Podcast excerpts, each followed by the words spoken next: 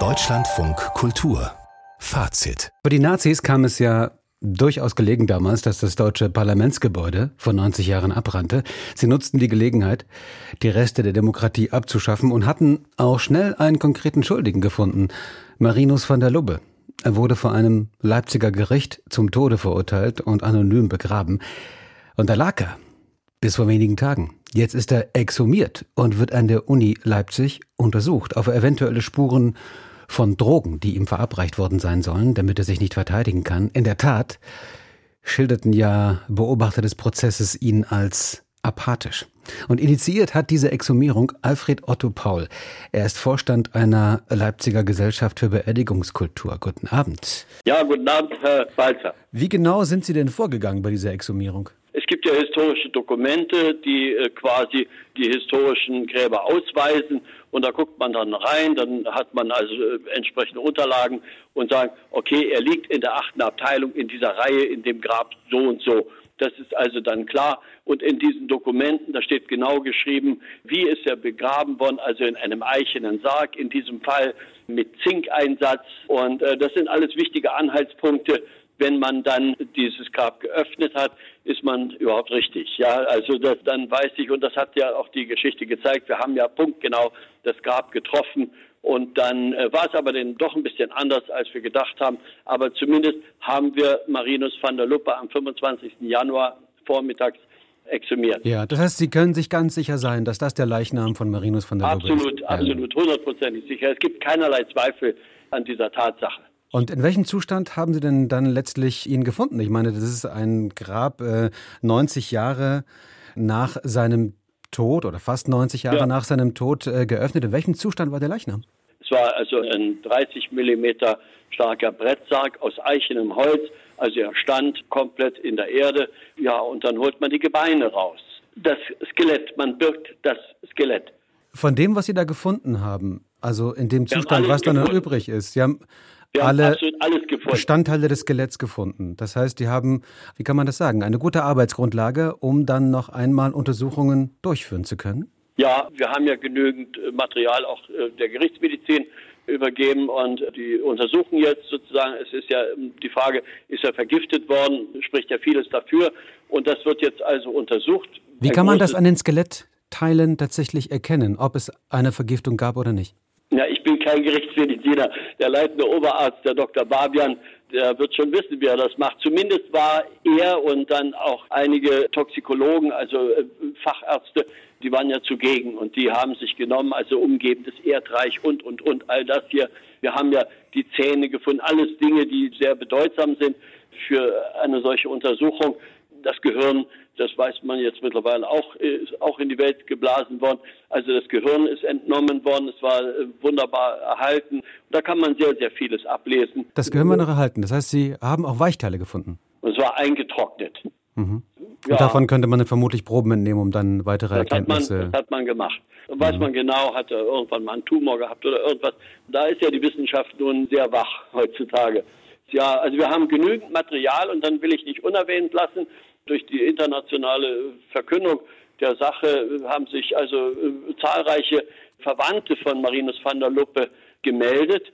Und da haben wir also auch sehr interessante Probanden, die also freiwillig gesagt haben, hier ist mein genetisches Material, dann könnt ihr nochmal so einen Abgleich machen und so weiter. Also wir kriegen da sehr, sehr vernünftige Ergebnisse. Weil Sie die Familie jetzt gerade schon erwähnt haben, es gibt ja auch Teile der Familie, die werden zumindest in einigen Medien zitiert, die nicht besonders erbaut sind von dieser Exhumierung ja, und auch sagen, richtig, das dass die Erlaubnis nicht erteilt worden da, sei. Aber da teilt sich die Familie. Also es gibt Teile, ich habe das auch nur gelesen, also persönlich haben sie sich nicht an mich gewandt, sagen, wir finden das nur nicht so lustig. Wir waren ja mit einer Exhumierung an sich einverstanden, aber jetzt diese ganze Untersuchung, das finden wir nicht so in Ordnung und so. Aber andere Teile der Familie, die haben sich sehr wohl dafür ausgesprochen und mit der Übergabe ihrer eigenen genetischen äh, Sachen wollen sie es unbedingt befördern. Sie wollen diese Wahrheit wissen. Warum hat das so lange letztlich gedauert? Also 90 Jahre nach dem Reichstagsbrand, 89 Jahre nach der Hinrichtung von Marinus van der Lubbe. Warum erst jetzt diese Exhumierung? Ich würde mal so sagen, wenn ich nicht begonnen hätte im Jahre 2017 auf die Grabesöffnung überhaupt erstmal hinzuarbeiten, hätte es diese Exhumierung nie gegeben. Also man war da nicht sehr interessiert und, und deswegen hat es ja so lange gedauert, meine Bemühungen, um diese Zustimmung zur Exhumierung zu erlangen. Das geht sonst wesentlich schneller. Also so richtig wollte man da nicht ran. Im Kern steht ja letztlich die Frage für viele Historikerinnen und Historiker, das ist ja bis heute nicht wirklich endgültig geklärt, inwieweit die Nazis Marinus von der Lubbe damals den Brand im Reichstag untergeschoben haben, inwieweit also er eigentlich nur ein Opfer war dieser gesamten Umstände. Glauben Sie, dass mit der Exhumierung man da der historischen Wahrheit näher kommen kann? Die Rechtsmediziner schweigen sich zurzeit sehr aus. Ich habe aber so das Gefühl, dass wir dort eine gute Botschaft bekommen werden, die das erhärtet, dass man ihn, also er war diese Opfersache, man hat ihn manipuliert, medikamentös und so weiter und so fort. Diese These hat ja der hochbedeutende Rechtsmediziner, der Professor Otto Prokop, das war ja so der Papst, der Gerichtsmediziner, der hat schon vor 20, 25 Jahren die These vertreten, dass er vergiftet wurde.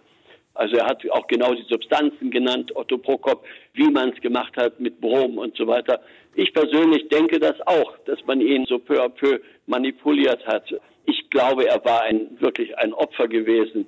Ja, eine äh, tragische Figur eigentlich. Das heißt, Sie gehen davon aus, noch wissen wir es nicht. Also irgendwann wird es dann auch sicherlich einen äh, Bericht geben. Sie sagten eventuell Ende März, Anfang April, wo wir dann genaueres wissen. Sie gehen aber jetzt schon davon aus, dass man dort eindeutig Drogenspuren, Vergiftungsspuren, wenn man so will, finden wird und damit auch ein Baustein mehr da sein wird, der sagt, die Nazis haben Marinus van der Lubbe missbraucht.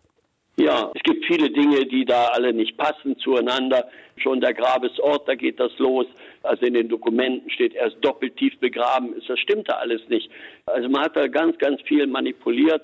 Und deswegen ganz gewiss, wenn wir diese Pressekonferenz ja nun dann in wenigen Tagen eigentlich machen, was wir drei Wochen, vier Wochen, dann wird man die Geschichte neu schreiben. Da bin ich mir ganz sicher. Ich höre aus Ihren Worten, da geht es nicht nur um die Frage von Vergiftung oder nicht, da geht es auch um den Grabort, um viele andere Fragen. Welche Fragen sollten da noch beantwortet werden aus Ihrer Sicht? Erstmal äh, die ganzen Umstände der Hinrichtung beispielsweise. Ich will da jetzt nicht so genau darüber reden, aber ich sage Ihnen mal so, es gibt Schilderungen der Hinrichtung, die äh, wurden publiziert und so weiter. Wir können heute genau nachweisen, so war es nicht. Es war anders. Ja, es war definitiv anders, so wie es geschildert wurde, so war es nicht. Die Bestattung war anders als gesagt.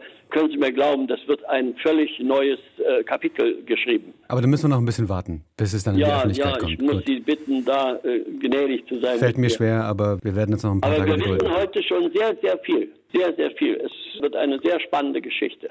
Wir sind gespannt. Alfred E. Otto Paul, der Vorstand der Paul-Bendorf-Gesellschaft in Leipzig, die sich äh, um Sepulkralkultur kümmert und Initiator der Exhumierung von Marinus van der Lubbe, dem die Reichstagsbrandstiftung vorgeworfen wird. 90 Jahre nach dem Reichstagsbrand. Ich danke Ihnen sehr fürs Gespräch. Ich danke Ihnen. Machen Sie es gut.